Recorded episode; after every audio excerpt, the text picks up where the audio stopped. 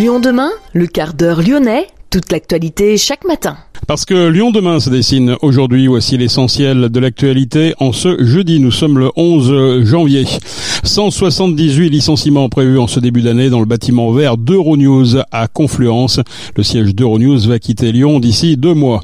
L'avenir d'Urbit devrait être tranché par le tribunal de commerce de Paris mardi prochain. Urbit, un acteur de la cyclo-logistique.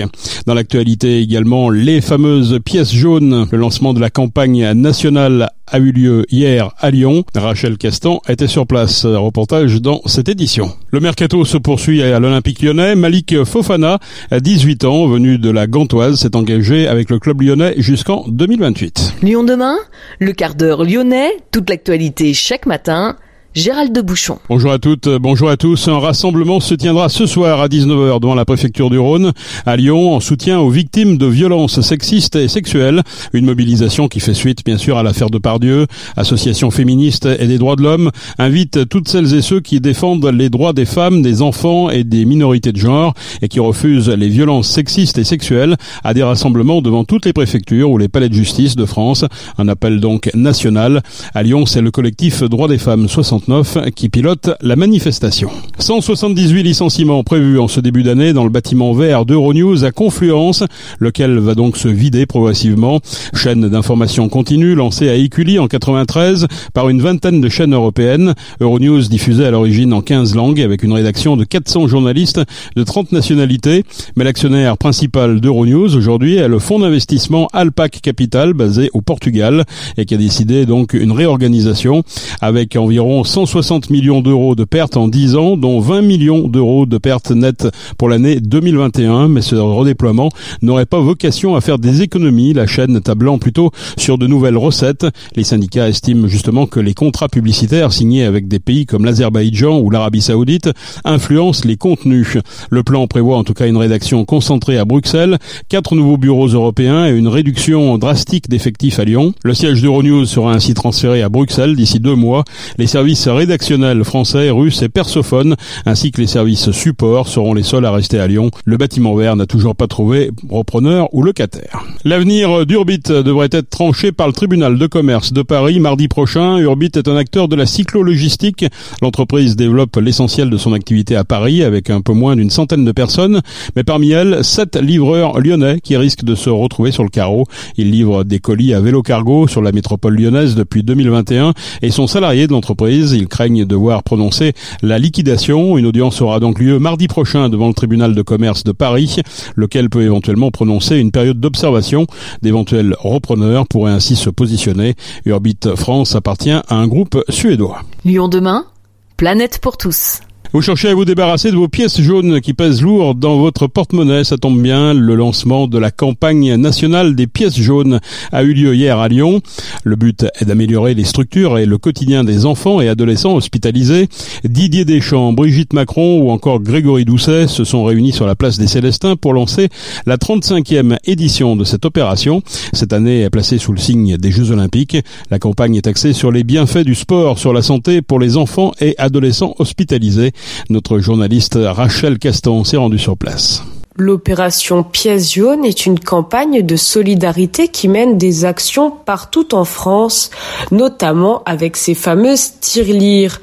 Le lancement de sa campagne s'est déroulé à Lyon, une décision que nous explique Yannick Ranou, chargé de la communication de la Fondation des hôpitaux. Chaque année, euh, on se déplace dans, dans, plusieurs villes pour aussi mettre en avant les projets qu'on a financés parce que les pièces jaunes soutiennent sur l'ensemble du territoire. Et c'est encore plus important pour Lyon parce qu'on a un gros lien avec les HTL, donc les hospices civils de Lyon. On les a soutenus à nombreuses reprises pour euh, notamment des équipements sportifs et c'est aussi la thématique de cette année. Parce que cette année, on est en année olympique, donc on va mettre un accent sur les équipements sportifs adaptés dans les hôpitaux. Et c'est vrai qu'à Lyon, on a pu financer des équipements euh, d'exception. Cette association a évolué depuis sa création, mais son principe n'a pas changé. Tout le monde peut participer et donner des pièces de 2 ou 5 centimes par exemple. Voici le message que Anne Barrère, vice-présidente de la Fondation des hôpitaux, soumet.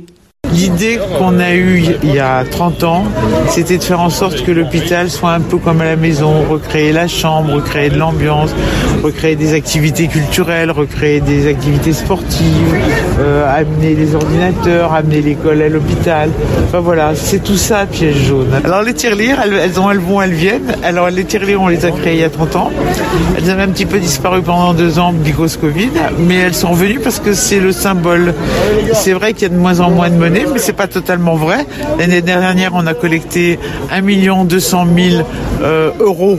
Euh, bah, c'est pas rien, 1 200 000. Je peux vous dire qu'on peut en faire des projets. Bien sûr qu'on peut collecter avec le QR code, le SMS, euh, euh, piècejaune.fr et j'en passe et des meilleurs. Mais la tirelire, c'est symbolique.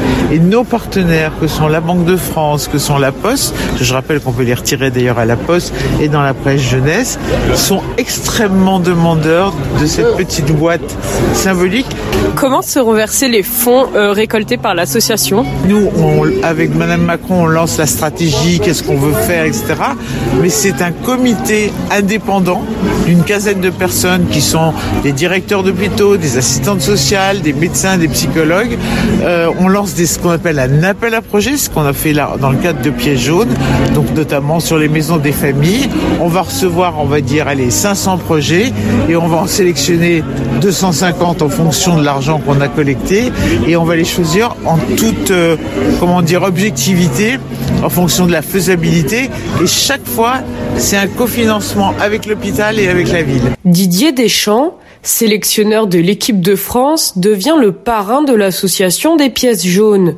Il promeut la pratique sportive pour les enfants malades et met son image en avant pour la bonne cause. Je suis euh, très sensible à la, la cause des, des, enfants. Toutes les, les causes méritent d'être défendues à partir du moment où on m'a demandé de, de, devenir le parrain. Je m'implique, je vais sur le terrain avec, euh, avec Brigitte euh, Macron pour euh, voilà, être au contact des enfants, mais aussi euh, des parents pour être à l'écoute, savoir ce qu'on peut améliorer de la part du personnel hospitalier euh, aussi. Vous pensez qu'agir à travers le sport, ça peut les aider à remédier différemment Le sport est bon pour tout le monde, que ce soit pour des enfants, des adolescents, pour des adultes. Ça amène à un bien-être. C'est pas faire des, des exploits ou faire euh, trois ou quatre heures par jour, mais ça a un impact sur l'aspect psychologique, mais aussi sur l'aspect euh, physique. Il faut avoir le temps, il faut avoir les structures. Donc forcément, par rapport à ça, il faut des moyens et les pièces jaunes sont là pour euh, faire en sorte que ces moyens soient de plus importants